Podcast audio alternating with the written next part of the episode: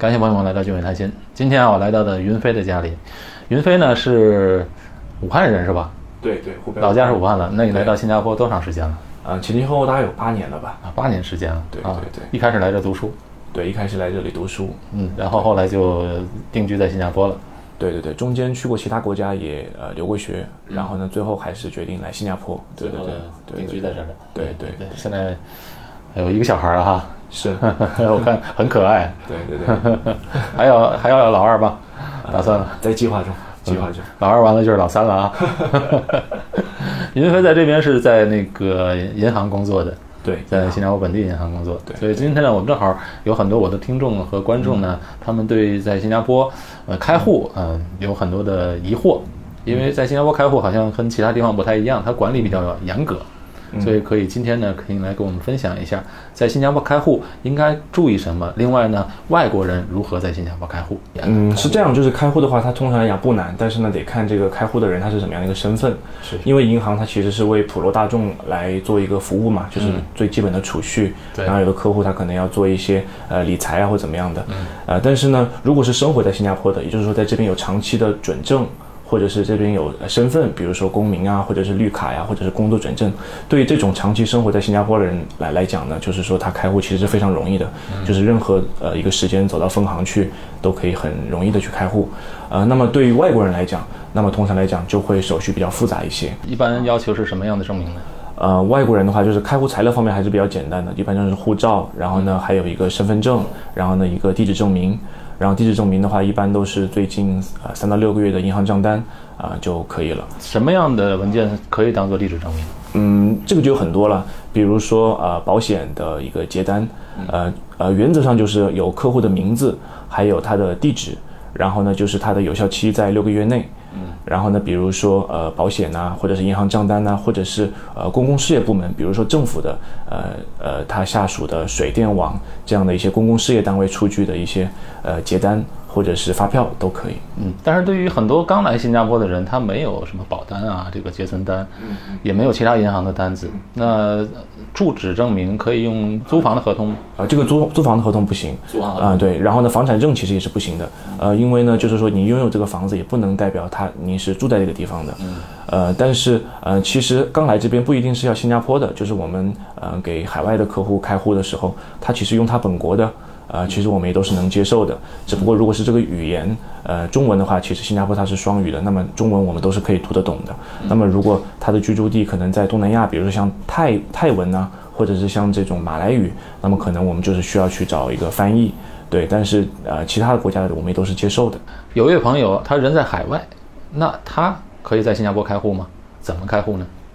这个是可以的，就是说我们其实也是给给呃海外的，包括呃新加坡所有银行，其实都是可以给海外的客户来开户的。那么呢，这个就跟在本地的居民的开户条件方面有一些区别，因为呃普通的客户的话，他是在这边就是普通的存款嘛，但是如果你不生活在这边，你其实呃来讲的话，这个开户目的方面，那么可能就跟普通的大众不太一样，因为你没有一个基本的一个日常消费。那么很多的客户呢，他都是希望到海外来呃投资啊，或者是理财，看中这一块儿。所以说，像这种情况的话，我们对开户的要求就会有一些呃门槛。那比如说，呃，像呃各大银行它都会有自己的标准了，可能要存大概小几十万新币，这个是一个要求。那么从流程方面，其实每个银行它的那个呃流程都不太一样，有的是接受呃律师的见证。呃，有的呢，它是要接受到本国本所在呃客户的本地去做一个公证，嗯然后有的是可以接受呃远程的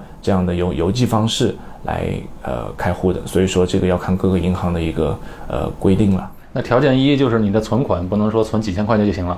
对它有一个额度的要求。对那所谓这种账户是不是就 VIP 账户呢？对，是的，是的，这种就是 VIP 账户，就是给非居民开的，一般都是这种贵宾的贵宾级别的账户。所以这种账户呢，必须首首先的条件就是要是一个 VIP 账户，对里边要有多少的存款对。那这个存款大概是要到多少？啊、这个其实每个银行不太一样，但是从行业来讲的话，可能二三十万是一个比较普遍的一个二三十万新币，，对对对对，或者是等值的呃其他币种也可以，比如说美金啊、澳币啊都可以。就是这这是一个门槛了，要对对这样的话就可以远程开户了，人不用来新加坡。对对对，第二个条件就是说，你说还需要一些律师的信或者一些嗯其他条件，那是什么？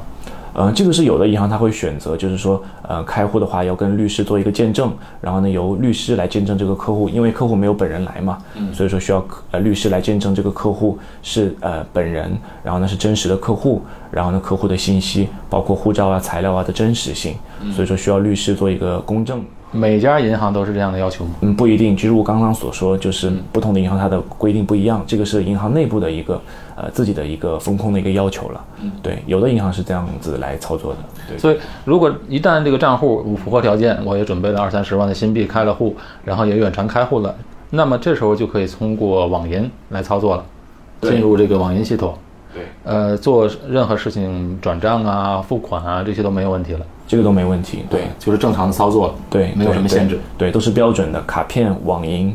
都是一样的。好，那云飞再给我们讲一讲，在新加坡开户的优势是什么？相比较其他国家来讲，OK 啊、通常来讲的话，外国人呃可能之前比较喜欢去香港开户，嗯，呃，因为呢呃香港的话也是一个国际金融中心嘛，对然后呢呃最近的话，我是觉得就是说作为新加坡作为一个呃亚太地区的也是一个财富管理中心，嗯，它跟香港来比的话，有一个弯道超车的一个优势。最近也有趋势，越来越多的外国人喜欢到新加坡来开户。嗯，首先新加坡它是一个双语的环境，不管是从客银行的人员呢。或者是客服人员也好，客户经理也好，呃，都是有双语的能力的，是可以照顾到客户的一些语言的需求，交流起来没有障碍。就像你这样中英文都很优秀的，啊，对对对对。然后第二个呢，就是呃这边也没有时差，然后呢这边很多的地方时区啊都能够照顾到，不管是呃在可能澳洲啊。南半球啊，或者是像亚太地区、东南亚这些辐射的国家都能够照顾到。然后呢，新加坡呢也是一个全球第二大的外汇交易中心。然后呢，所以说，呃，它从各种的金融工具啊、融资啊，还有客户如果想借这个地方做一些资产配置，其实都是非常好的一个呃平台啦。对对对，所以说最近有这样的趋势，越来越多客户选择来新加坡来开户。啊，现在看到很多人就是微信圈里看到啊，在新加坡开户啊，看我看有的人根本就不是银行的人，他们可能在做这种中介的服务，你觉得这种服务靠谱吗？嗯，这个的话得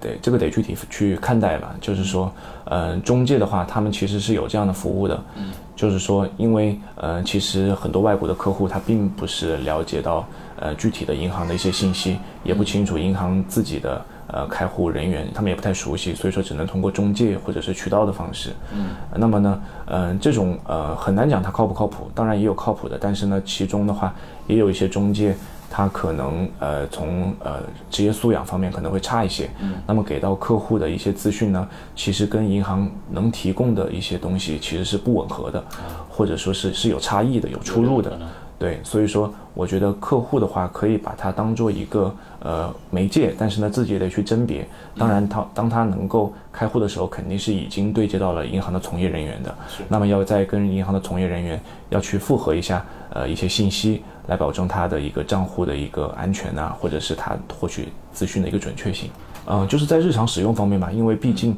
呃很多外国人他并不是长期生活在新加坡的，那么呢他的账户的使用方面，比如说一些信息和资料，他一旦有出现更新，那要及时的联系。那么首先的话，肯定要跟一个银行的呃客户经理要有一个呃比较简便或者是快速的一个联系联系方式。是。然后呢，有什么东西要及时通知，然后呢，也要经常登录一下网银呢，因为如果长时间不用或者是忘记的话，那可能这个账户会被冻结，或者是呃被关户，这个都是有可能的。嗯，对对。好，那非常感谢云飞今天给我们介绍了这么多开户的知识。